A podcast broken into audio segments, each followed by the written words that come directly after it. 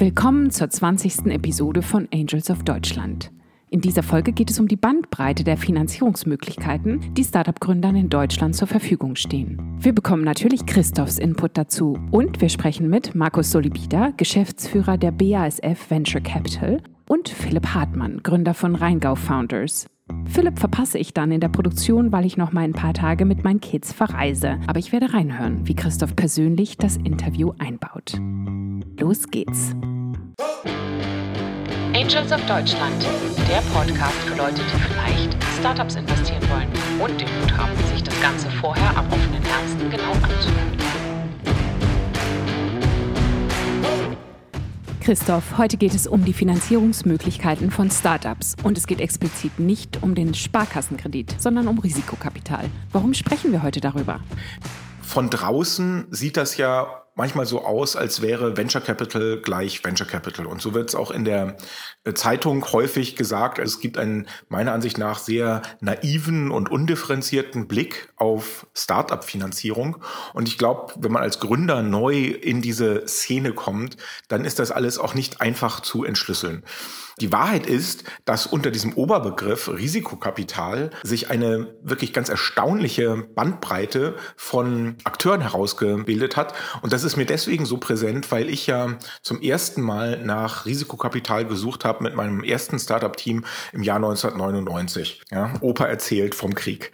Und damals, ein bisschen zugespitzt gesagt, gab es tatsächlich nur eine einzige Quelle von Risikokapital, nämlich den klassischen amerikanischen VC. Damals war das so, dass in Deutschland eine Reihe von amerikanischen Risikokapitalgebern ihre Zelte aufgeschlagen hatten mit Büros meistens in München damals noch. Es gab wirklich zwei oder drei maximal deutsche Investoren, der Rest Apex Partners, Wellington und wie sie hießen, die kamen aus dem Silicon Valley und hatten halt eigentlich alle ähnliche Regeln, haben nach ähnlichen Dingen gesucht, haben nach einem ähnlichen Geschäftsmodell gesucht und haben auch ähnliches Geld und auch Größenordnung investiert.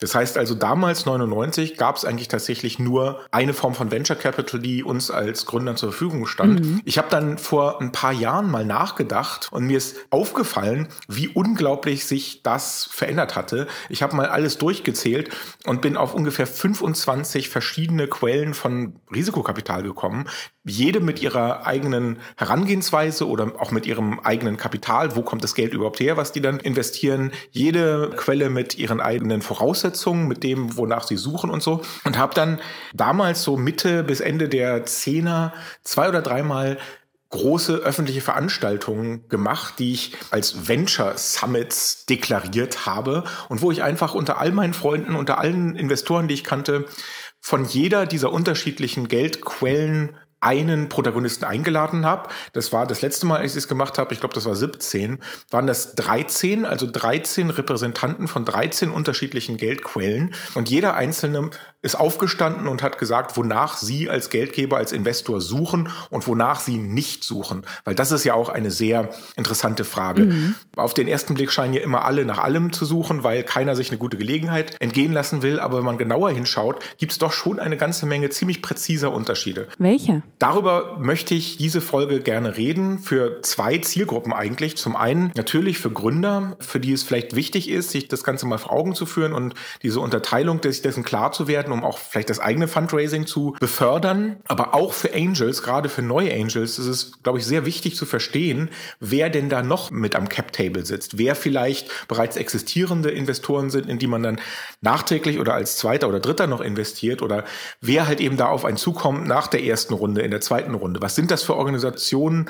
Welche Politik verfolgen die? Wo kommen die her? Also mit anderen Worten, auch wo passt man, wie passt man an welcher Stelle äh, auch als Angel in dieses Ökosystem? Was sind sozusagen die Kameraden links und rechts und vorne und hinten?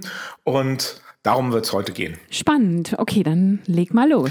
Diejenigen von euch, die Angels of Deutschland treu folgen und alle oder ein Großteil der Folgen gehört haben, die werden sich freuen, dass sie eigentlich schon eine ganze Menge, fast alles mitbekommen haben zur Beantwortung dieser Frage nach der Diversität der Investmentlandschaft, weil wir eigentlich so viele Gäste dabei hatten, die jeweils einen bestimmten Investment Approach repräsentiert haben, dass wir einen Großteil der Landschaft schon abgedeckt haben.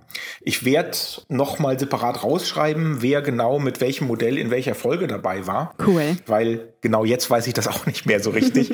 Aber um euch die Namen zu nennen, wir haben Nico Samios dabei gehabt, der mit PropTech One den Ansatz verkörpert, ein Venture Capital Unternehmen in einer bestimmten Branche aufgestellt zu haben. Das heißt, die fokussieren sich 100 Prozent auf alles, was mit PropTech zu tun hat, mit allem, was mit dem Verwalten, Kaufen, Wohnen in Häusern, Bauen von Häusern zusammenhängt. Mhm. Und davon gibt es einige. Das ist damals 1999 gab es das noch nicht, weil dafür auch noch gar nicht diese Nischenbildung da war. Da gab es noch gar nicht so genug Startups, um sich so fokussieren zu können. Das hat sich geändert. Und PropTech One steht da halt für eine Klasse von VCs, die von vornherein sagen, nee, zu uns soll nicht jeder kommen, zu uns sollen nur Leute kommen, nur Teams kommen, die in einer bestimmten Ecke bauen. Aber für die wollen wir auch der erste VC sein. Für die wollen wir die erste Adresse sein. Falls du schon direkt nachhören möchtest, Nico war in der achten Folge dabei. Wir hatten dabei Samuli Siren und Samuli steht mit Redstone für ein Sammelband von verschiedenen Corporate Funds. Das heißt, unter einem Dach verwalten die, ich weiß gar nicht genau wie viele jetzt, sechs oder sieben verschiedene Funds, also Geldmengen von verschiedenen Corporate Partnern und die sind diejenigen, die für alle gemeinsam das Sourcing betreiben.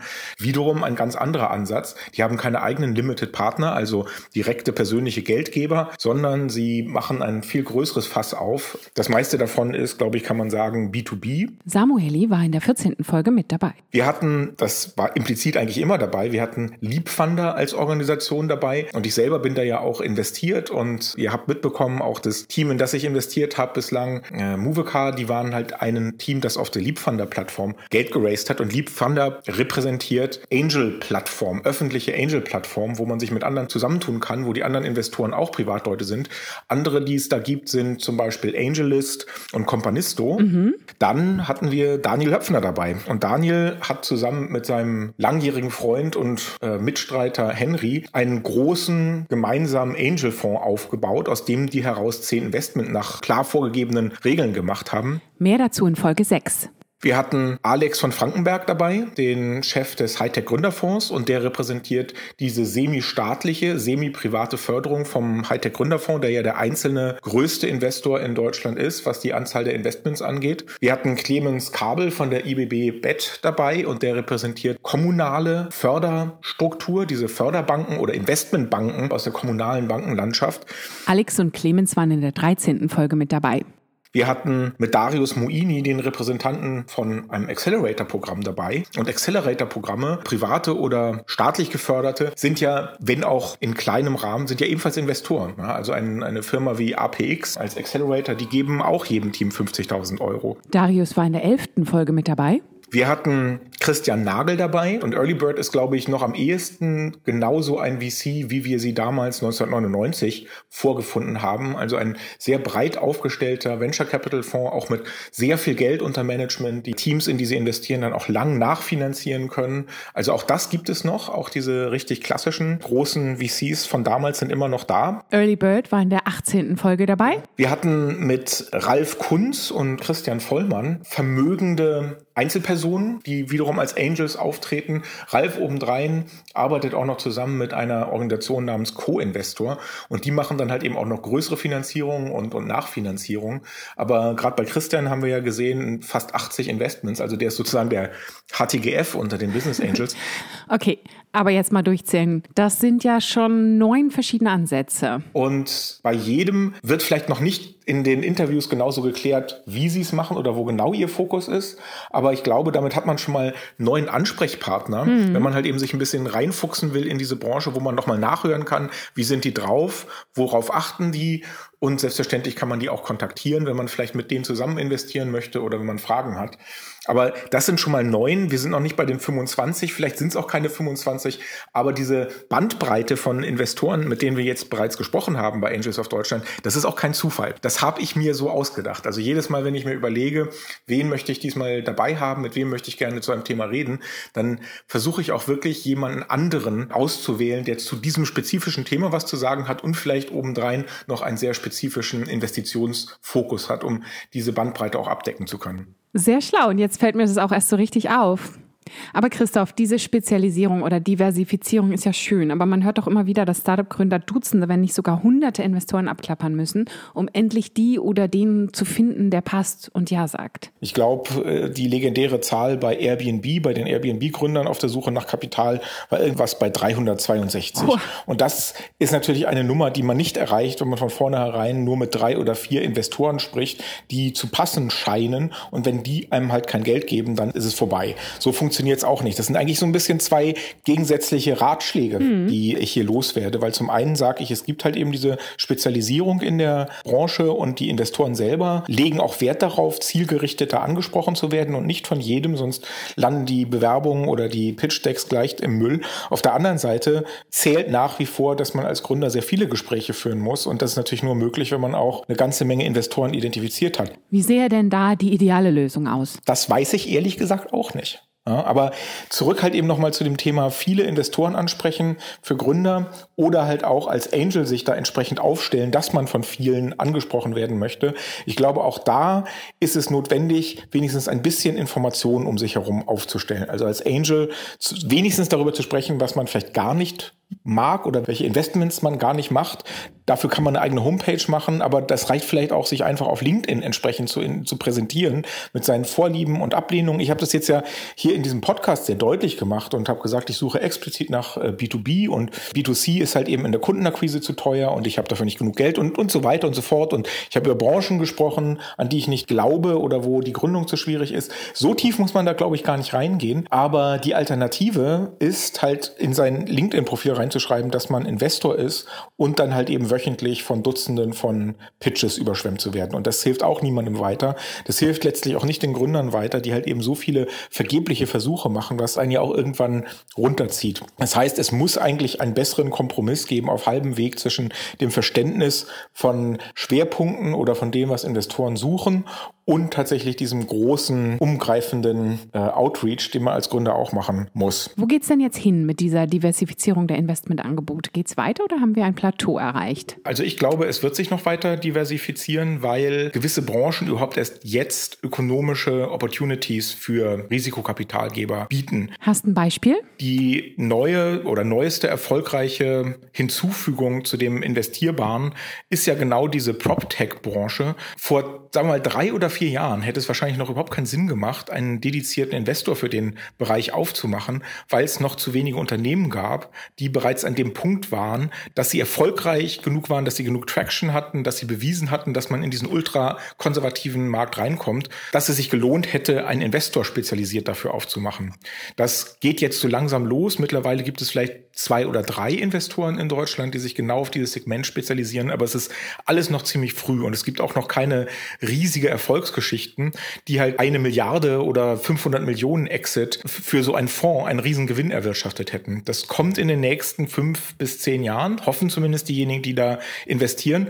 Und so ein Zyklus wird es für jede neue, hervortretende Branche geben. Mhm. Welche? Ich glaube ja persönlich, dass halt aus dem Umfeld der Industrie, der deutschen Industrie, da noch einiges entstehen wird.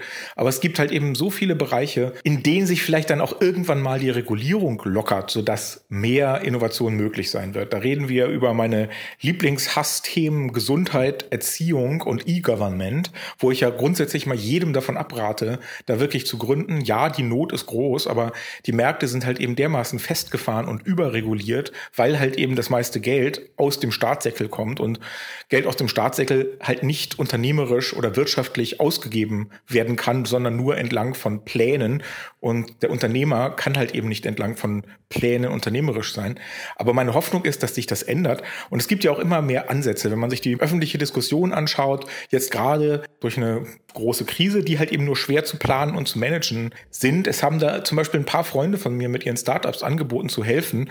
Der Marc Christ von SumUp, dem Hersteller von Kartenlesegeräten für mittelständische und kleine Läden überall in ganz Europa, der hat zum Beispiel gesagt, ich habe so viele Daten darüber, wer jetzt gerade wie heftig von Corona betroffen wird beruflich, weil wir ja die Abrechnung machen, weil wir die Zahlen sehen und entsprechend auch den Einbruch der Zahlen nachvollziehen können. Warum sollten wir nicht staatlichen Stellen dabei helfen, das Fördergeld richtig und gerecht zu verteilen? Hm, weil sie die Umsatzdaten haben Was ist deine Hoffnung? So, also ich hoffe, dass halt aus dieser Flexibilisierung, die sich teilweise durch Zwang und Katastrophen von außen ergibt, teilweise vielleicht auch durch ein sich langsam, langsam änderndes Verständnis was Datenschutz bedeutet, wie sehr das bestimmte Geschäfte behindern muss oder unmöglich machen muss.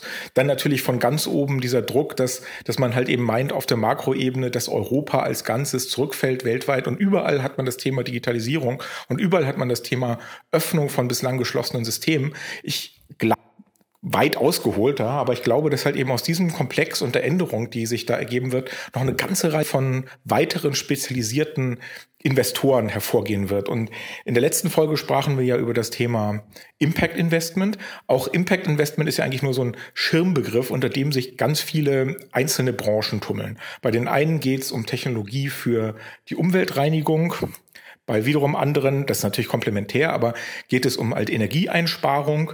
Bei wiederum anderen geht es um soziale Veränderungen. Und ich kann mir auch da vorstellen, dass jeder dieser Bereiche mal sein eigenes Geschäfts- oder Investitionsmodell bekommen kann, je nachdem, welche Akteure dahinter stecken, wie viel Geld da ausgegeben wird wie sich da Geschäftsmodelle aufstellen lassen. Also zum Beispiel kann ich mich bei der, gerade im Bereich Energie und Umweltreinigung, was ja Aufgaben sind, die auch jetzt schon wirtschaftlich gelöst werden müssen und nicht nur von staatlichem Geld, dass es da sehr viel Platz für finanzierbare, venture-finanzierbare Startups. Das heißt, auch da werden wir, glaube ich, noch zusätzliche Akteure im Markt sehen. Das heißt, die Diversifizierung geht weiter. Und das ist halt natürlich auch für den Angel eigentlich ein Aufruf, sich in dieser Diversifizierung aufzustellen und Alliierte zu suchen, die vielleicht an ähnliche Dinge glauben, die in eine ähnliche Richtung arbeiten. Und für Gründer wiederum ebenfalls ein Aufruf, sich noch klarer darüber zu werden, wonach man eigentlich sucht, wer die richtigen Unternehmer und Investoren, idealerweise beides zusammen sind, mit denen man zusammenarbeiten möchte. Und da auch jetzt hart zu recherchieren und die richtige Ansprache zu finden. Ja, also sich klar werden, wie und wo man sich positioniert, was man genau sucht, einfach ein eigenes Briefing machen. Hast du noch einen Tipp? Ich habe noch einen Tipp aus der Praxis, was diese Diversität der Investmentquellen angeht und vielleicht auch die unerwartet sich neu auftuenden Möglichkeiten. Erzähl. Eins meiner Startups, Jamble, von denen ich schon häufiger erzählt habe, die haben lange in den klassischen Bereichen, also Business Angels, Medienunternehmen, bisschen Corporate VC und so, nach Investoren gesucht, die halt zu ihrem Geschäftsmodell passen, zu dem, was sie machen. Ein digitales Musikinstrument als App, mit dem jeder eigentlich auf der Welt anfangen kann, kreativ Musik zu machen. Und das war natürlich überhaupt nicht einfach. Ne? Also Kreativindustrie ist ja ohnehin ein Minenfeld, wie ich immer sage. Und wir haben lange darüber gegrübelt, wen man noch ansprechen kann. Das hat auch echt lange gedauert. Und gefunden haben wir dann einen Investor, nicht im Bereich des klassischen VC und auch nicht im Bereich der Business Angels, sondern in der Industrie der Game Developer und der digitale Medienanfänger. Fertiger, wenn man so will. Und zwar ein weißrussisches Unternehmen, Gismart, die sich extrem darauf spezialisieren, Apps zum Erfolg zu verhelfen, die sehr, sehr gut im, im App-Marketing sind und die halt teilweise selber Apps entwickeln, teilweise auch im Auftrag und teilweise aber auch ihr Portfolio vergrößern durch Investments in existierende Apps. Und davon wusste ich, das muss ich wirklich so sagen, nichts. Ja, ich wusste nicht mal, dass das eine Praxis ist in der Branche und das, obwohl ich auch selber eine ganze Zeit in der Mobile-Branche gearbeitet habe, aber das ist zehn Jahre her. Und es lohnt sich offensichtlich, die Augen noch weiter aufzuhalten, als ich sie aufhalte und auch in Richtungen zu schauen, in die ich normalerweise nicht schaue. Wer sind andere Industry Player zum Beispiel in der jeweiligen Branche, die vielleicht sich bislang oder von denen man gar nicht erwarten würde oder die vielleicht auch nicht als erstes als Investoren auftreten, sondern als, ja, vielleicht sogar manchmal Konkurrenten, als Parteien, die in derselben Branche Geld verdienen und möglicherweise gibt es da noch eine ganze Menge, über die ich gar nicht gesprochen habe, die mir selber gar nicht richtig präsent sind.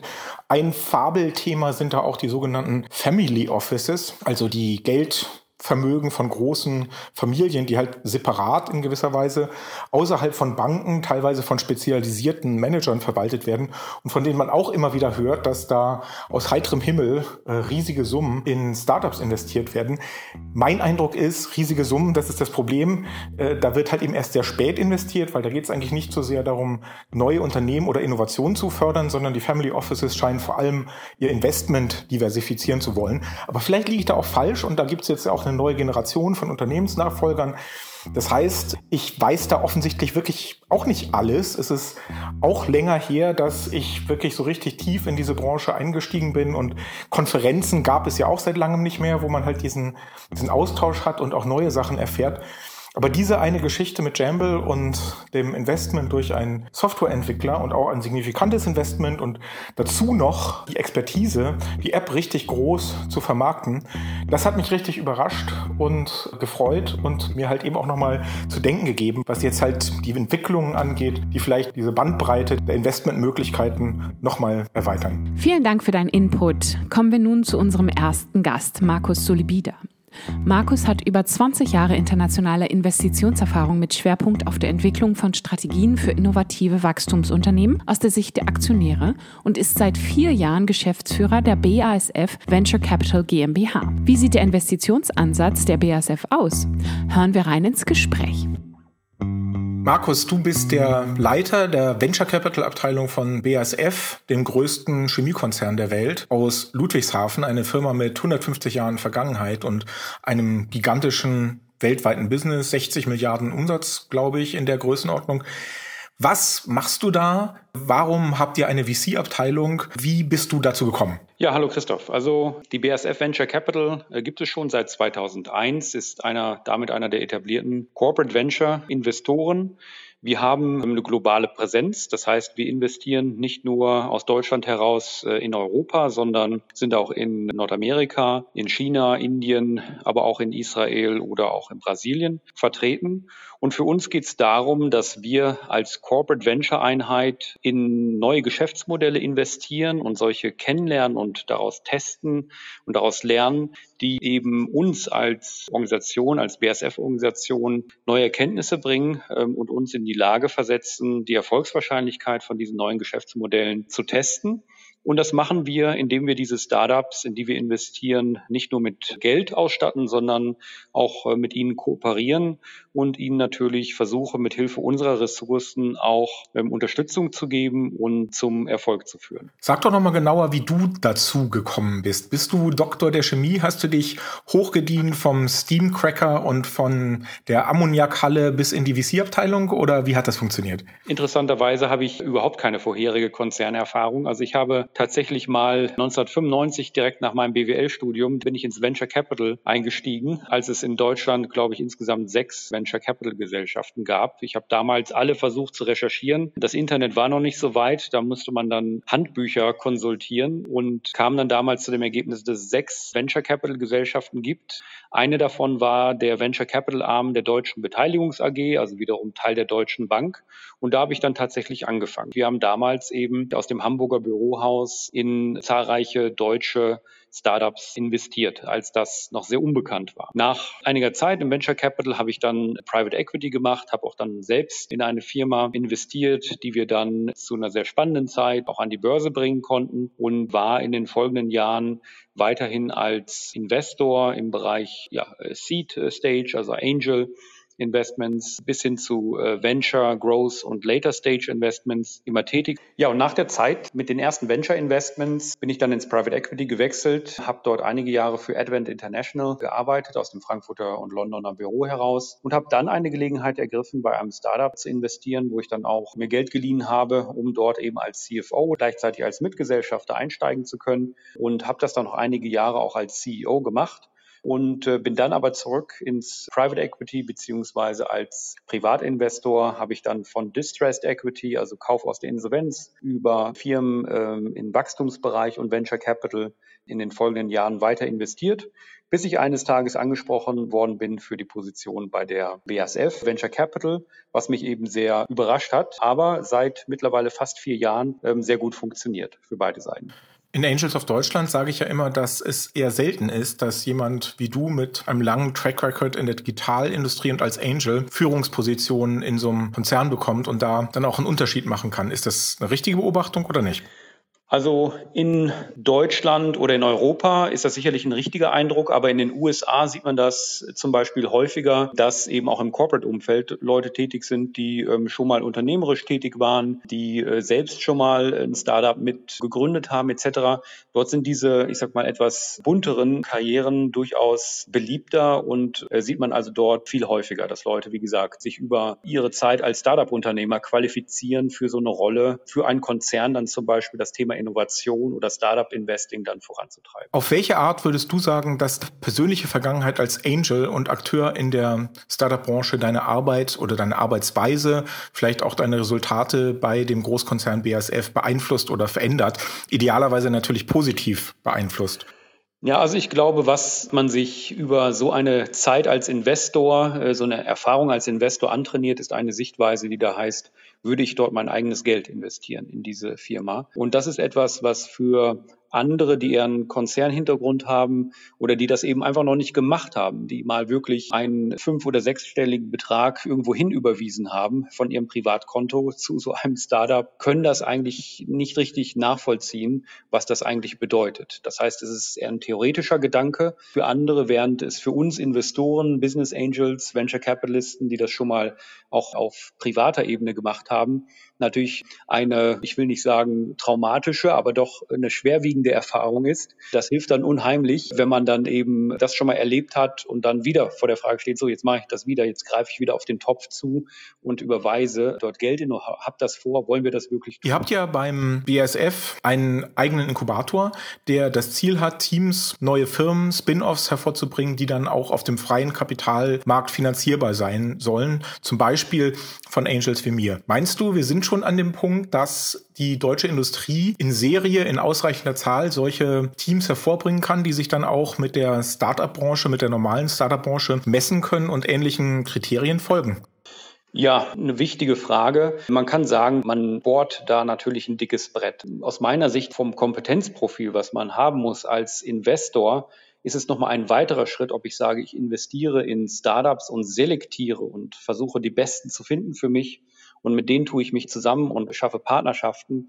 Oder wenn man sogar den nächsten Schritt dann geht und sozusagen zum Company Builder wird, dass man eben selbst als Corporate sagt, ich bin in der Lage, dynamische Einheiten zu schaffen und aufzubauen und zu supporten, die für mich neue Geschäftsfelder erschließen werden. Also das ist aus meiner Sicht nochmal, wenn man sagt, Startup Investing ist schon die Königsdisziplin Venture Capital wäre das sicherlich die Platin-Disziplin zu sagen, wir können selbst mit unseren eigenen Ressourcen. Und das ist natürlich oft trügerisch, dass man sich das zutraut. Und deswegen glaube ich, ist da noch eine Lernkurve ähm, erforderlich. Aber eine der ersten Erkenntnisse ist ja, dass man eben sagt, lass uns das zusammen mit externen machen, die eben anderen Erfahrungshintergrund noch mitbringen, die aus diesem Umfeld von Startup Investing und Company Building Erfahrungen mitbringen.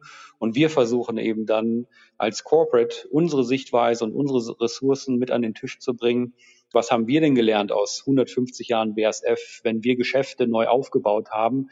Woran hat es denn gehakt oder wo haben wir Erfolge erzielt und wie haben wir die erzielt? Und wenn man das miteinander kombiniert, glaube ich, hat man da eine realistische Chance. Aber das ist ein, ich sag mal, intensiver Weg des gemeinsamen Lernens. Das ist ehrlich gesagt auch mein Eindruck. Also der Dealflow, den ich bekomme als Business Angel, da gab es bislang noch kein Team, was so aus einem Konzern rausgewachsen ist als Angestellten-Team sozusagen, was dann ein konkurrenzfähiges Business hervorgebracht hat.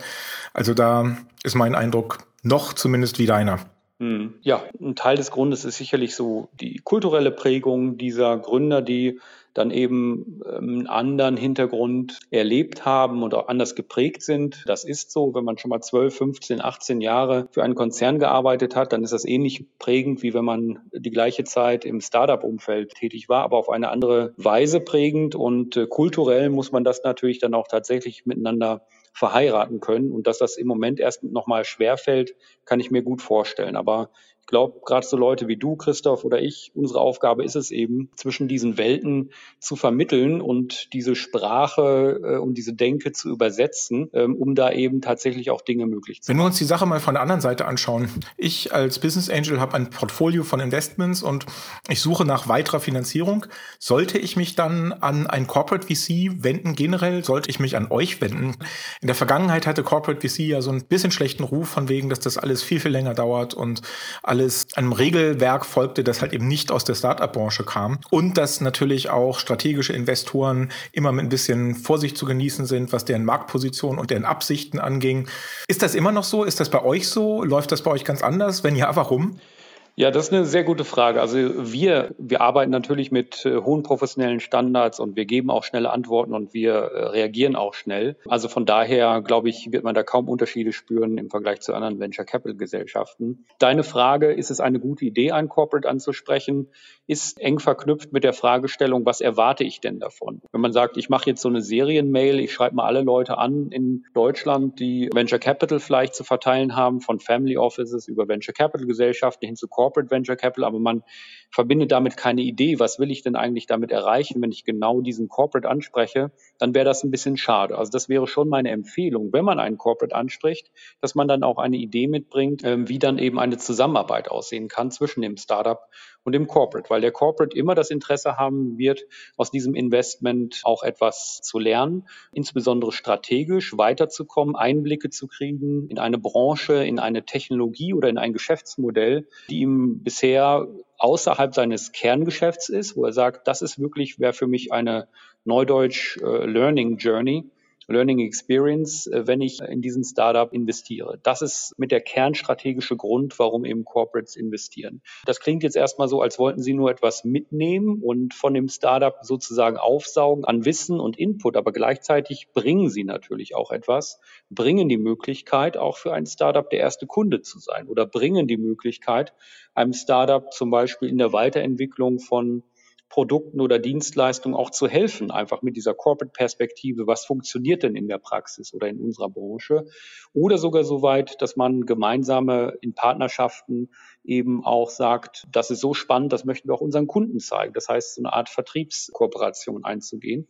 Das alles ist möglich und je besser der Plan ist oder die Idee, aber letztendlich auch je größer die Bereitschaft mit einem Corporate, der auch hier und da mal ein bisschen ähm, sperrig vielleicht agieren kann, mit so einem Corporate zusammenzuarbeiten, umso, umso besser sind natürlich da die Chancen. Investiert ihr eigentlich überhaupt auf der Basis, Teil einer Investment Journey zu sein? Also, dass nach euch noch weitere Investoren kommen, dass alle gemeinsam einen Exit anstreben und das Geld dann an alle Investoren ausgeschüttet wird?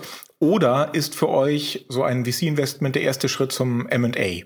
Ja, also grundsätzlich ähm, ist das so, dass wir versuchen, als Investor eben ein bisschen mehr als nur Geld und Kontakte zur Verfügung zu stellen, sondern tatsächlich eben diese Ressourcen, die wir als Konzern im Hintergrund haben. Und äh, wir sind aber sehr happy, wenn wir den Startup zu einem Erfolg führen, der dann eben in einem auch Exit mündet. Und auf dem Weg dahin investieren wir gemeinsam mit anderen Corporate VCs, vielleicht sogar welche aus der Chemiebranche, wo man auf Business-Ebene sagen würde, Mensch, das ist doch unser Wettbewerber. Aber in der Venture-Szene sind wir da viel äh, aufgeschlossener und haben regelmäßig Deals gemeinsam. Und natürlich auch gemeinsam investieren wir immer mit, mit anderen Financial VCs oder Business Angels oder, oder Family Office etc. Das machen wir und bisher in der Historie, einfach um mal eine Statistik zu nennen, der BASF Venture Capital gab es von den äh, Direct Investments, die wir gemacht haben, das sind äh, rund 55 Seit 2001 gibt es genau zwei Fälle, wo dann die BASF letztendlich diesen Startup auch tatsächlich übernommen hat und äh, ein Angebot gemacht hat. In allen anderen Fällen haben wir eben mit dem anderen Investoren gemeinsam die Company weiterentwickelt Ausfälle gab es natürlich auch, aber eben zu einem gemeinsamen Exit-Szenario. In welche Art von Ideen investiert ihr denn überhaupt? Also der Laie würde ja annehmen, Chemiekonzern, was ist da überhaupt investable oder für einen Chemiekonzern investable? Das sind ja alles Materialien, Flüssigkeiten, die in Zehntausenden von Tonnen ausgeliefert werden. Das hat mit Software auf den ersten Blick wenig zu tun und mit, mit Startups generell. Also was ist es genau, wonach ihr da sucht? Mit welchen Ideen sollte man sich euch nähern, in der Hoffnung, dass es da wirklich ein tolles Match gibt, auch wenn man selber keinen Doktor in der Chemie hat? Ja, also tatsächlich, du sprichst es an, genau das, was die BASF seit 150 Jahren macht, das heißt Chemikalien zu produzieren und dann per Kilogramm oder Liter zu verkaufen, genau das ist das, was wir mit dem Venture-Team nicht interessant finden. Für uns geht es eher darum zu verstehen, insbesondere in Kombination mit digitalen Lösungen, wie entwickelt sich das Geschäft rund um die Chemie. Das heißt, wie entwickeln sich Vertriebskanäle? Da gibt es Industrieplattformen, da gibt es digitale Trading-Plattformen, die sich entwickeln. Sowas finden wir sehr spannend. Richtung mehr äh, Technologie und Software äh, investieren wir in Themen wie zum Beispiel Quantum Computing, Software oder, oder Betriebssysteme, weil wir denken, dass das den Research in der Chemie eines Tages revolutionieren wird.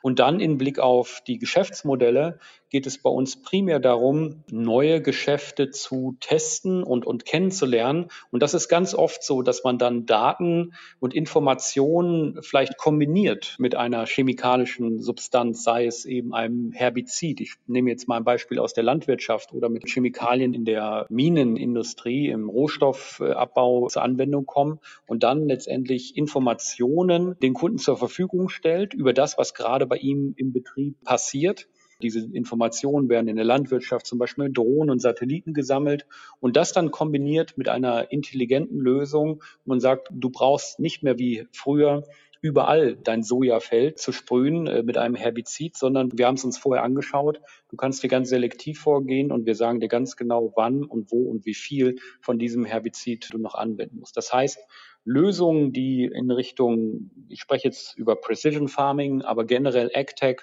aber auch Themen wie 3D-Druck, was neues Geschäft ist, was viel mehr von der Software-Seite getrieben wird als von der Hardware-Seite. Hier BASF ist natürlich wieder der Hersteller der Materialien, aber hier wissen wir heute, dass nur wenn wir auch die Maschinen im 3D-Druck verstehen und die Software, dass wir dann ähm, eine Chance haben, in diesen Markt erfolgreich reinzukommen. Das heißt, jemand, der da eine Plattform, eine Lösung, eine, eine Softwareanwendung entwickelt hat, ist bei uns bestens aufgehoben und nicht nur derjenige, der im Labor jetzt ein neues Material für den 3D-Druck entwickelt hat. Letzte Frage, wo und wie lernt man dich und deine Leute, dein Team denn überhaupt kennen? Lebt ihr und agiert ihr in so einer separaten Nische in einer Corporate-Welt? Weil äh, die Start-up-Investoren und die Gründer in der Start-up-Welt, die sind ja schon sehr eng miteinander, ganz deutschlandweit auf bestimmten Konferenzen oder auch informellen Meetings. Geht ihr zu sowas auch hin oder muss man euch direkt mit einer Krawatte um den Hals und einer Terminabsprache vier Wochen vorher irgendwo hinter verschlossenen Türen und hohen Mauern aufsuchen und auffinden erstmal?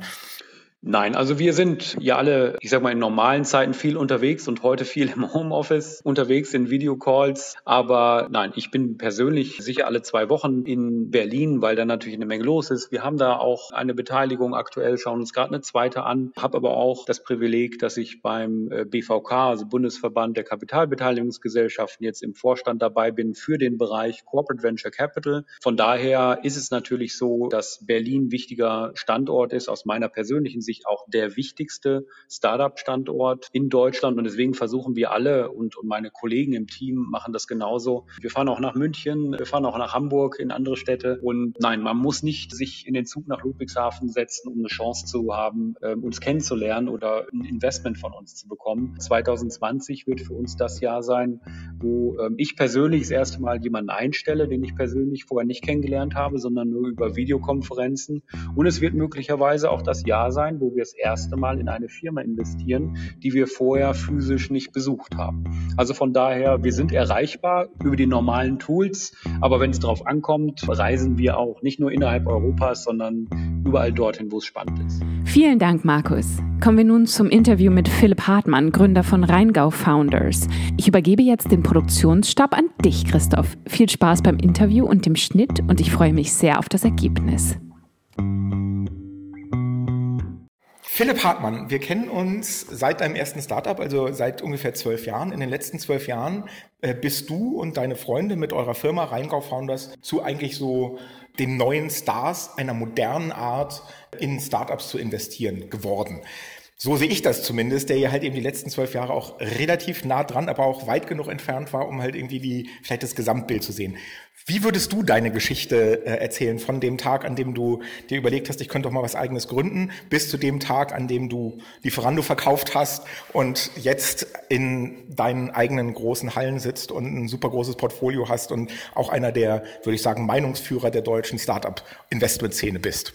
Also vielen Dank natürlich schon mal für die Blumen, lieber Christoph. Äh, große Ehre, heute auch mal in deinem Podcast zu sein. Ja, ich meine, äh, man muss das ein bisschen relativieren. Die, die Szene an sich hat einen wahnsinnigen Push bekommen.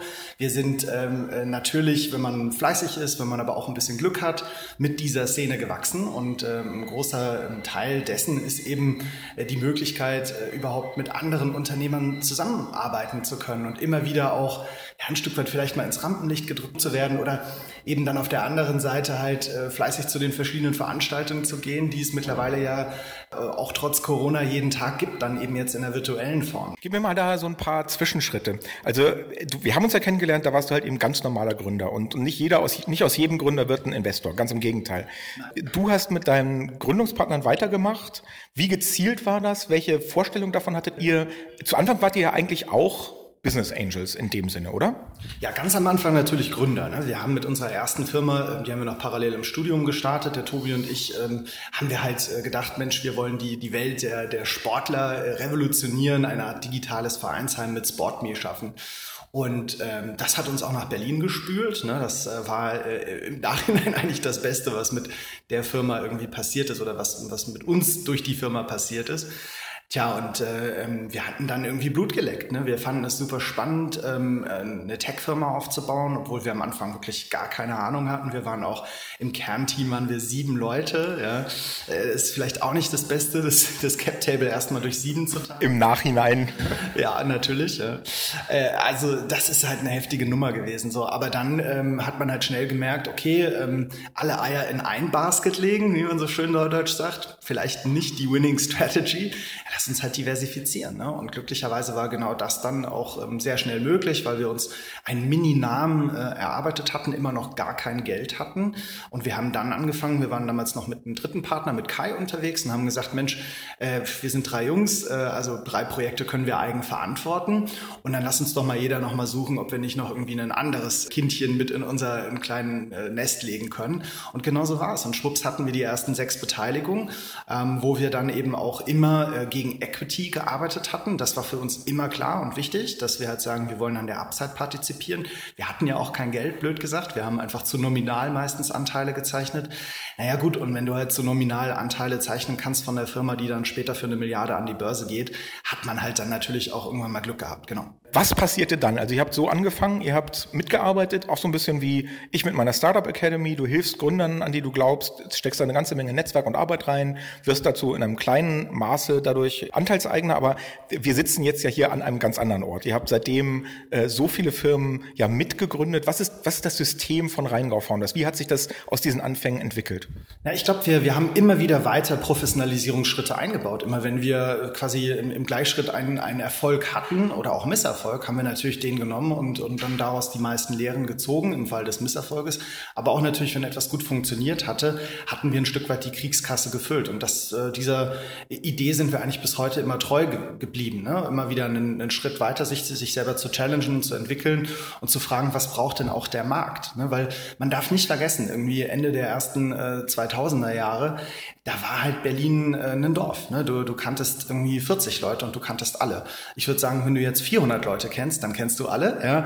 Also viel hat sich jetzt nicht geändert, aber Faktor 10, ne? also ist auch hier wieder mit dabei. Ähm, ja, und ich meine, wir haben dann äh, ganz konsequent gesagt, was, was, was braucht der Markt? Der braucht äh, Kapital. Wir hatten dann äh, weniges erstes Kapital, was wir investieren konnten. Unsere ersten professionellen Company Builds haben wir mit 100.000 Euro gemacht, ähm, später dann schnell auf 250 hochgezogen.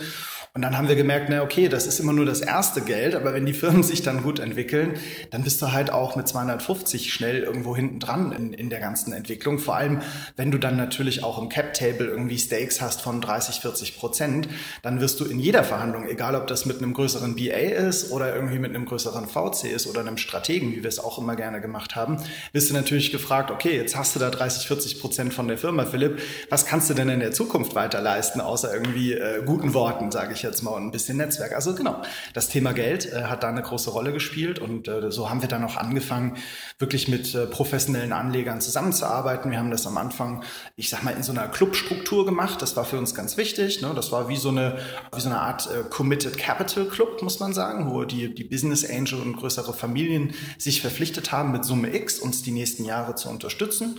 Und äh, nur in die von uns gestarteten Firmen zu investieren. Also es war ein sehr, sehr äh, ja, äh, spezielles Setup.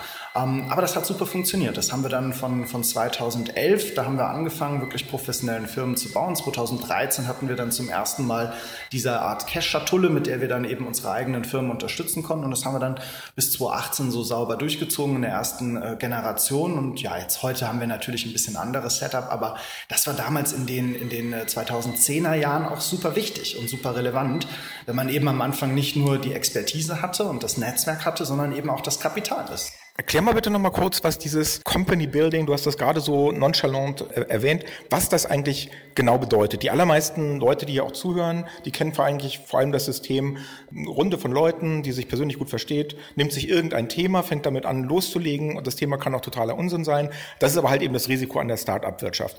Company Building kommt ja nur aus einer anderen Ecke, nicht wahr? Wir haben auch schon mal in der Vergangenheit darüber gesprochen, in einer anderen Folge. Du schaust von Anfang an sehr, sehr genau hin, ob die Idee und das Team zueinander, zueinander passt und nimmst das Risiko durch ein bisschen mehr Geld raus. Ist das ungefähr so, wie man es macht? Und wenn ja, funktioniert das? Ja, also wenn, wenn du es richtig machst, funktioniert super. Aber ich glaube, es ist eher immer erstmal eine Betrachtung des Marktes. Ne? Du musst erstmal schauen, äh, gibt es einen Markt und in diesem Markt eine große Ineffizienz, äh, die wir jetzt eben mit Technologie hebeln können. Ne? Das ist für uns immer Startpunkt Nummer eins gewesen. Wir gucken immer, wo ist da eine Ineffizienz, wo können wir halt eben ja mit Technologie das Thema hebeln. Ne? Und ähm, bei den äh, Company Builds ist es halt aber eben so, dass ich nicht auf das perfekte Team warten muss und sage, ja, da, da sind wirklich alle Tickmarks gesetzt, sondern ich kann mir dieses Team selber schaffen. Ja, da ist es vielleicht mal ein Gründer, den wir frühphasig kennenlernen, der eine, eine fixe Idee hat, ähm, die uns entweder vom Hocker gerissen hat oder eben auch nicht. Oder wir haben gesagt, Mensch, du äh, hast du schon mal bei der Idee mal drüber nachgedacht, sie mal von rechts zu betrachten, als äh, eben von links, wie du es jetzt gerade machst. Das war häufig eine Frage äh, zwischen B2C und B2B bei uns, weil wir immer sehr viel B2B-Themen gemacht haben in der Vergangenheit.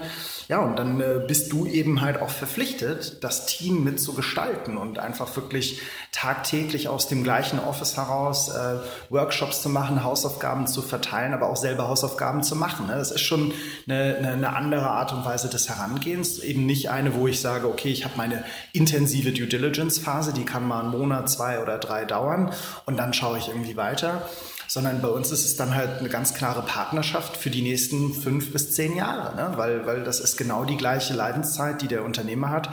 Die hängen wir auch mit im Risiko. Ne? Und das heißt auch, dass wenn wir natürlich am Anfang intensiver zusammenarbeiten, wir dennoch die nächsten fünf bis zehn Jahre verheiratet sind. Ne? Also wenn du dann zu mehr oder weniger nominal oder zu einer sehr niedrigen Bewertung am Anfang einsteigst, hast du natürlich auch eine große Upside. Aber wie so häufig im Leben, großes Risiko, großer Return, äh, niedriges äh, Risiko, niedriger Return. Ne? Das ist halt immer die, die Krux dabei. Ist das Ganze denn jetzt im Nachhinein betrachtet erfolgreich oder erfolgreich genug? Du weißt ja sicherlich, dass Company Building in den letzten Jahren nochmal so eine Renaissance erfahren hat oder möglicherweise genau jetzt gerade in so einem Peak steht, aber halt eben nicht so, wie ihr es gemacht habt, also aus, von, von Unternehmern gegründet, von Investoren, sondern sozusagen als Agenturdienstleistung, dass halt eben ganz viele Leute in Konzerne reingehen und sagen, wir bauen euch genau auf dieser Idee irgendetwas nah an eurem Konzerngeschäft, was wir anders staffen, was wir ein bisschen anders finanzieren. Ich habe in der Vergangenheit gesagt, dass eigentlich Company Building der Nachfolger des Corporate Accelerators als Standardprodukt aus dem Regal der, der Agenturen ist. Würdest du das empfehlen? Ich meine, wir haben über die Jahre immer wieder darüber gesprochen und ich weiß, dass, obwohl sich das ja alles so geplant anhört und, und man denkt, ah, ist das nicht best of both worlds? Du kannst das Risiko ein bisschen rausnehmen, kannst das Geld äh, effektiver einsetzen und so. Muss das nicht das Ticket to Success sein? Aber du hast ja zwischendurch auch immer wieder erzählt, wenn Sachen halt eben schiefgegangen sind, wenn Ideen nicht abgehoben haben, wenn halt eben Teams wie auch in der normalen Startup-Welt äh, auseinandergebrochen sind. Würdest du trotzdem sagen, dass das ein geiles Geschäftsmodell ist, was du auch heute noch wieder anfangen würdest? Würdest, was, was du auch in der Zukunft als, als Lösung siehst, sowohl für Investoren als auch im Corporate-Umfeld? Ja, ich sage ganz klar, äh, nein, ich würde es nicht machen. Äh, aus Sicht des Agenturgründers macht es Sinn, ja, weil man da natürlich äh, irgendwie tolle Projekte ähm, mit wahnsinnigen Tagessätzen versehen kann.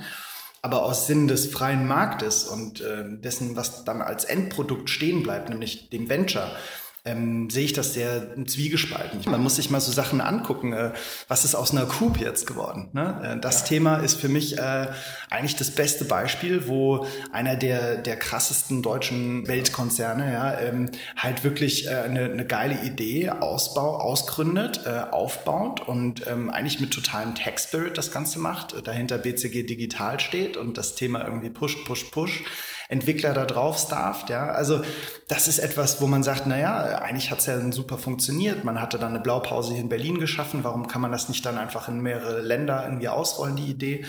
So, und dann kommt irgendwann mal Bosch und dreht den Geldhahn irgendwie ein und auf einmal kommen die Mitmanagement-Leute irgendwie aus der Konzernzentrale und das Erste, was die machen, ist SAP einzuführen. Also, sorry, kein Wunder, dass das Ding dann halt auch vor die, vor die, vor die Hunde gegangen ist, ja. Also, da äh, stellt es bei mir die Nackenhaare auf, weil das ist genau das Problem meiner Meinung nach, was wir in Deutschland haben. Die Leute, ja, die, die haben verstanden, jetzt spätestens seit Corona in der Digitalisierung, da steckt nicht die Zukunft, sondern das ist die Zukunft. Aber eben diese Modelle, wo wirklich dann nur so, ich sag mal, Netz und doppelter Boden eingeführt wird. Sorry, das ist nicht Unternehmertum. Unternehmertum heißt wirklich jeden Tag aufwachen und irgendwo auch schwitzige Hände bekommen und sich auch zu fragen, ist das genau der richtige Ansatz? Aber wenn ein Großkonzern immer den Bailout irgendwo dann dir gibt, dann ist das nicht für mich äh, Gründen. Ja, und äh, wie gesagt, das, das Produkt, was dahinter steht, äh, hat ja auch nicht gefruchtet und ist in einem Fire Sale jetzt irgendwie an die Tier gegangen. Ähm, ist gut, dass der Lawrence das aufgeschnappt hat, weil ich das Produkt an sich gut finde. Aber ähm, nee, für mich ist ganz klar das Thema Company Building an der Stelle ein Stück weit immer eine Brücke gewesen. Eine Brücke gewesen zu einer Phase, wo wir in Deutschland im Speziellen professionelle und, und eben gute Business Angel Struktur haben und vor allem auch eine gute Early Stage äh, Infrastruktur. Das sind ja nicht nur die Business Angel, die da relevant sind, sondern eben auch die ganzen Funds. Und mittlerweile ist das nicht das Problem, die ersten halbe Millionen, Millionen, ja, sage ich mal, zu bekommen für dein Venture. Das ist überhaupt kein Problem, sodass halt auch das Thema Company Builder dann ein bisschen in Frage gestellt werden muss. Ich meine, Rocket Internet, das war ja quasi der, der Startschuss für ganz viele und auch die Vorlage, die dann wiederum sehr häufig kopiert worden ist von anderen. Und uns ist ja meistens bei Rocket andersrum. Da haben halt alle Leute gesagt, yo, äh, das können wir auch. Ähm, wir gründen jetzt in einem speziellen Bereich die Firmen und äh, pushen die europaweit raus. Ne? Äh, nehmen halt nur ein Geschäftsmodell und vervielfältigen es, legen es wirklich auf einen Fotokopierer. Das hat halt funktioniert bei einer Rocket, weil die die Schwungmasse hatten, sowohl kapitalseitig als auch einfach äh, HR-seitig ne? und auch das Netzwerk international alles rauszupushen. Bei uns zum Beispiel, wir fanden es klasse, immer eher kleiner zu denken, vielleicht zwei bis vier neue Firmen pro Jahr zu starten, was auch schon für unsere Organisation mega viel war. Ich meine, wir waren nie mehr als zehn Leute bei uns in der Boutique, ja. Und dann halt wirklich mit diesen Firmen gemeinsam zu wachsen, ja. Aber jetzt heutzutage bin ich ehrlicherweise sehr froh, dass wir genau diese Expertise mitbringen können, aber doch mehr auf der Kapitalseite sitzen als auf der Company Builder Seite. Mhm. Was ich mir ja von dir wünschen würde, wäre, wenn du mal so ein äh, White Paper Company Building schreiben könntest. Weil all das natürlich super relevante Erfahrung ist, die kaum jemand hat.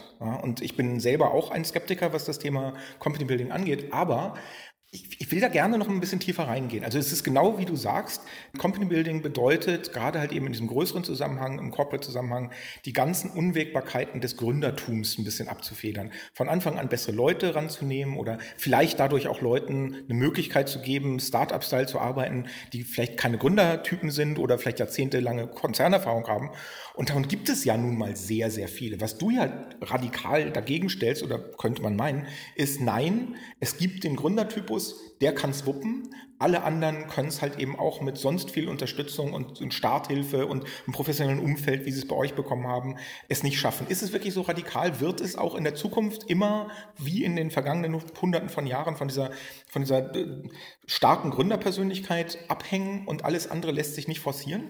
Also wenn ich bei uns aufs Portfolio gucke, ja, ganz klar. Ich meine, die Gründerpersönlichkeit, das ist das, das A und O. Ne? Darauf haben wir immer ähm, wirklich sehr viel Wert gelegt. Aber in unserer Konstellation war auch immer ein Gründer im Driver Seat oder das Gründerteam. Das ist auch eine ganz wichtige äh, Kenngröße. Wenn man sich andere Cap Table damals angeschaut hat, dann war halt vielleicht ein Gründerteam insgesamt mit unter 10 Prozent abgespeist. Und da kannst du nicht von Gründer reden. Das ist für mich ein Angestellter, der irgendwie einen Bonus erfährt in Form seiner Anteile. Ne? Das ist ein ganz anderes Setup. Sobald du weißt, dass ein Großteil deiner Upside wirklich in dem Unternehmerischen liegt, in den Anteilen, die du an der Firma hast, und du damit eben auch einen großen Teil Verzicht äh, eingehen musst und eben nicht deine 300.000 Euro im Jahr kriegst, wie du es vorher irgendwo. Es gibt hier draußen, und ich, ich kenne selber einige davon, eine ganze Reihe von Organisationen, die genau darauf setzen. Die sagen, wir arbeiten mit unseren Angestellten, die be bekommen jedes Jahr weiter ihr normales Gehalt. Wir setzen sie aber in ein anderes Umfeld und, und lassen sie da Ideen anders bauen. Und wir glauben daran, dass halt eben schon allein diese Entfernung aus der Hierarchie den Möglichkeiten gibt, die sie sonst nicht hätten. Aber selbstverständlich sollen sie weiter ihren Urlaubsanspruch behalten. Und du sagst, das geht nicht. Ja, absolut. Das geht nicht, nein. Also ich meine, ich kenne da viele Beispiele, wo, wo Leute hier in fancy Berliner Offices gestellt werden, wie du sagst, weit weg von der Organisation, dürfen hier Sachen machen. Aber wenn man mal unter den Strich guckt, was, was, was steht denn da? Wie kann man denn nach zwei Jahren überhaupt schauen, ob das gefruchtet hat oder nicht, wenn man im Venture von mindestens fünf bis zehn Jahren eigentlich ausgehen soll? Also da steht ja auch diametral zueinander. Und äh, dann hat die Firma, worauf ist die denn optimiert? Ist sie optimiert auf Umsätze, auf Profitabilität? Hat der, der jeweilige Betreuer, ich nenne ihn jetzt bewusst nicht Unternehmer, äh, hat er überhaupt was davon, wenn er eben diese Firma erfolgreich irgendwie auskauft oder so? Da gibt es eine Möglichkeit schon von Anfang an, äh, dass er diese Firma herauskaufen kann. Ne? Ich meine, so musst du ja eigentlich herangehen. Du musst ja irgendwie, darfst ja nicht äh, wie in Laborbedingungen äh, arbeiten, sondern du bist draußen am freien Markt. Du kriegst auf die Fresse, wenn du dort an der Stelle halt einfach äh, nicht diese, diese abgepufferte Raumluft, Laborluft da atmen musst. Ne? Also das ist die Realität. Ne? Auch hier muss dein Produkt funktionieren, egal ob du B2C oder B2B äh, mäßig unterwegs bist du brauchst immer diesen Reality-Check. Ne? Und ich glaube, wenn irgendwelche Leute in ihrem Elfenbeinturm sitzen, in ihrer großen Organisation und dann mal irgendwie, ich nenne es immer gern so den Zoobesuch in Berlin gemacht haben, ja, von einem Startup zum nächsten gekarrt werden mit irgendeinem fancy Bus oder so. Also sorry, das kannst du mir jetzt nicht erzählen, dass du danach irgendwie dann der, der Startup-Experte bist, ja. Ich meine, die Frage ist ja auch, die, die sehr wenig Leute sich am Anfang stellen, habe ich den Eindruck, warum mache ich das eigentlich jetzt als zum Beispiel eine große Bosch, ja, sorry, dass ich immer auf euch darum hacke. Das ist, glaube ich, die, die Hauptfrage, die sich die Leute stellen müssen. Nur weil der andere befreundete CEO von Wirt, sage ich jetzt mal, ja, irgendwie beim Golfen mir davon erzählt hat, dass das irgendwie eine coole Idee ist, da irgendwo in Berlin irgendwelche Startups zu machen oder weil ich wirklich auf meine Konzernstrategie einzahle. Ne? Und was ist dann die Konzernstrategie? Will ich halt damit, ähm, ich sag mal, äh, innerhalb meiner eigenen Organisation eine Marketingkampagne fahren, die, die heißt, übernimmt mehr Verantwortung? Oder will ich wirklich mehr Umsatz irgendwo herbeiführen? Oder habe ich es nicht vielleicht sogar so hoch angesiedelt, dass es für mich schon mehr oder weniger strategisches M&A-Gehabe ist, wo ich sage, ich möchte mit einer eigenen Beteiligung einfach meine M&A-Mannschaft aufschlauen, um meine Organisation zukunftsfähig zu gestalten. Weil das ist das Hauptproblem, was wir im deutschen Mittelstand haben. Und ganz ehrlich, da, da werde ich nicht mürbe, da bin ich immer schon fast wie so ein Politiker, rede ich mich in Rage. Ja. Wir brauchen einfach mehr Unternehmen im deutschen Mittelstand, die aber auch Tech-Startups aufschnappen. Ja, weil wo kommt's denn sonst ja, her? Wo soll's denn herkommen, dass irgendwie Organisationen irgendwie jetzt in eine digitale Zeitalter eingeführt werden? Das geht nur mit Equihire. Ja? Da darf man sich nicht fragen irgendwo, wo ist dort die Million mehr oder weniger Umsatz, sondern ich muss die Technologie anschauen und ich muss das Team angucken. Und wenn beides für mich einfach für meine Kernorganisation wahnsinnig positiv ist, hey, let's give it a go. Ja, dann klar kriegt der Unternehmer da irgendwie noch mal ein bisschen Geld raus, wunderschön, alles ein toller Case. Aber er wird damit nicht zu einem Mark Zuckerberg. Das ist auch klar, wenn er irgendwie an einen Mittelständler verkauft. Aber er hat dann eine tolle Perspektive. Dann hat er noch einen Earnout zwei, drei Jahre und vielleicht bleibt er länger da. Darum geht es doch eigentlich. Ich muss doch eigentlich eine Earnout-Phase so aktiv wie möglich gestalten, damit meine Konzernorganisation so nachhaltig wie möglich positiv beeinflusst wird von dieser Startup-Kooperation. Ja, absolut. Letzte Frage.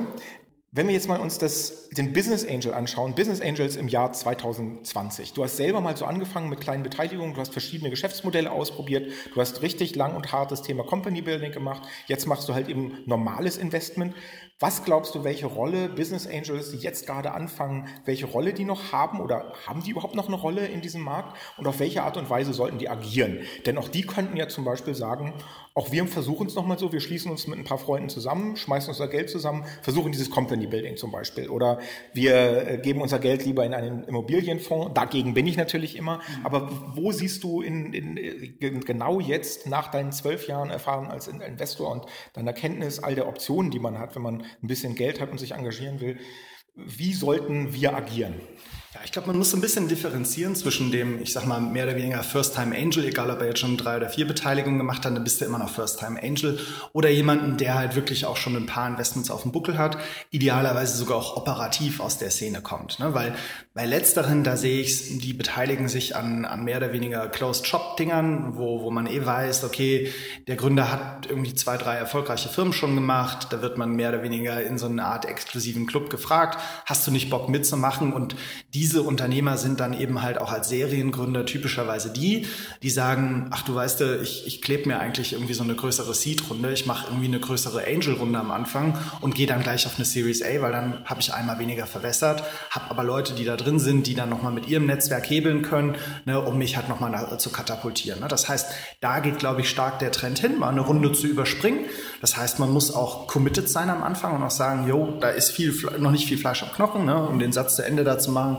Da, das äh, kann ich einfach nur machen, weil ich diesen Unternehmer seit Jahren kenne und ihn schon tracke. So. Auf der anderen Seite, wenn ich jetzt erstmal nur noch nicht mal eine Handvoll Beteiligung gemacht habe, dann red halt genau mit denen. Red mit den Profis. Ja, versuch dich irgendwo da dran zu hängen, im Windschatten zu fahren. Das war schon noch nie die schlechteste Idee, wie man weiß. Also erstmal ein paar Jahre vielleicht devotes Investment, ja, auch vielleicht mal äh, ein, einstreuen in ein Fund-Investment, ne, äh, sage ich natürlich auch äh, mit dreistem Eigenmarketing. Ja, ähm, das, was, was, äh, was wir hier mit Rheingau machen, lebt natürlich auch nur dank unserer Gesellschafter, die vielfach auch genau das Problem hatten, die gesagt haben, hey Philipp, ich habe jetzt hier irgendwie fünf, sechs Dinger gemacht, aber alles so mehr schlecht als recht. Äh, ich habe einfach gar keine Zeit, mich um meine Beteiligung zu kümmern. Ich würde sehr gerne ein aktiver aktiverer Angel sein. Aber ich gebe lieber euch als Intermediärin jetzt an der Stelle die Kohle, die ich sonst als BA verblasen hätte, weil ich weiß, dass ihr dann einen viel besseren Schnitt halt herbeiführen könnt. Ne? Und ich glaube, das ist wichtig. Ne? Also auch sich am Anfang, ähnlich wie die, die Corporate Venture Capitalists sich das, das fragen sollten, sich die Frage des Whys halt irgendwo stellen. Also warum mache ich das? Was will ich wirklich machen? Will ich irgendwie dort an der Stelle das nur aufgrund des, des finanziellen, des monetären Returns machen? Will ich einfach meine Erfahrungen äh, mit jemandem austeilen oder austauschen und, und damit irgendwie äh, mich, mich selber irgendwie besser fühlen? Oder ist es vielleicht so eine Mischform aus beiden? Ne? Also auch da sich mal bewusst hinzusetzen, so wie ich jetzt mein White Paper schreiben muss. Danke, ja. Christoph. Ja. ja äh, kann ich halt da auch am Anfang, vielleicht hilft es mal ein Wochenende mal wirklich Stift und Papier zu zücken oder halt seinen Laptop rauszuholen und mal ein paar Gedanken sortiert hinzuschreiben, die man dann auch mal in einem Jahr oder in zwei mal reviewen sollte, ne? um zu sagen, okay, ist denn meine Hypothese aufgegangen? Macht es mir Spaß? Ja, ist ja auch wichtig, wenn man die Möglichkeit hat, netto verdientes Geld irgendwo zu verwalten. Das ist ja auch schon ein großes Privileg, dann soll das Ding dann meiner Meinung nach auch Spaß machen. Es soll dich nicht weiter einschränken, ähm, weil eigentlich solltest du ja durch diese Art und Weise des Investments mehr Freiheiten bekommen können. Ja, und insofern, ja, es ist, glaube ich, immer wichtig, da auch ähm, genügend Selbstkritik äh, zu, zu üben und natürlich auch mit anderen BAs sich auszutauschen, zu, zu Netzwerken und äh, den wunderbaren Podcast von Christoph weiterzuhören.